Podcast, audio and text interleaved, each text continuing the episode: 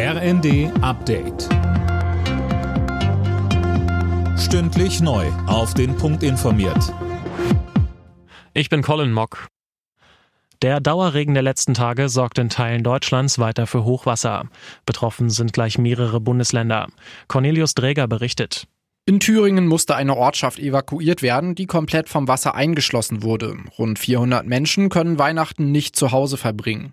Auch in Niedersachsen, Bremen, Sachsen, Sachsen-Anhalt und NRW treten weiter viele Flüsse über die Ufer, sorgen teils für überflutete Straßen und vollgelaufene Keller. Eine Sturmflutwarnung für die Nordseeküste wurde inzwischen wieder aufgehoben. Wegen einer Anschlagsdrohung ist der Bielefelder Hauptbahnhof am Nachmittag abgeriegelt und geräumt worden.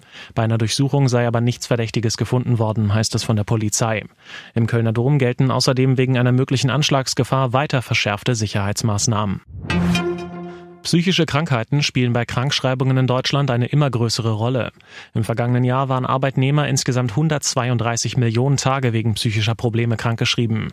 Das ist ein neuer Höchststand, Jana Klonikowski. Ja, das berichtet die Rheinische Post und beruft sich auf eine Antwort des Bundesarbeitsministeriums auf eine linken Anfrage. Demnach wurden vor 20 Jahren noch halb so viele Krankheitstage wegen psychischer Erkrankungen gezählt. Der starke Zuwachs liegt laut Bundesarbeitsministerium an Belastungen durch aktuelle Krisen, aber auch daran, dass mit psychischen psychischen Erkrankungen in der Gesellschaft immer offener umgegangen wird und Menschen sich so eher Hilfe holen.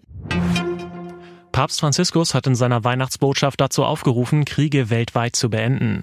Er sprach konkret Syrien, die Ukraine sowie den Nahostkonflikt an. Franziskus rief dazu auf, die israelischen Geiseln freizulassen und mehr Hilfstransporte in den Gazastreifen zuzulassen. Anschließend spendete der Papst den traditionellen Segen Urbi et Orbi. Tausende Menschen waren zu der Weihnachtsansprache des Papstes auf den Petersplatz in Rom gekommen. Alle Nachrichten auf rnd.de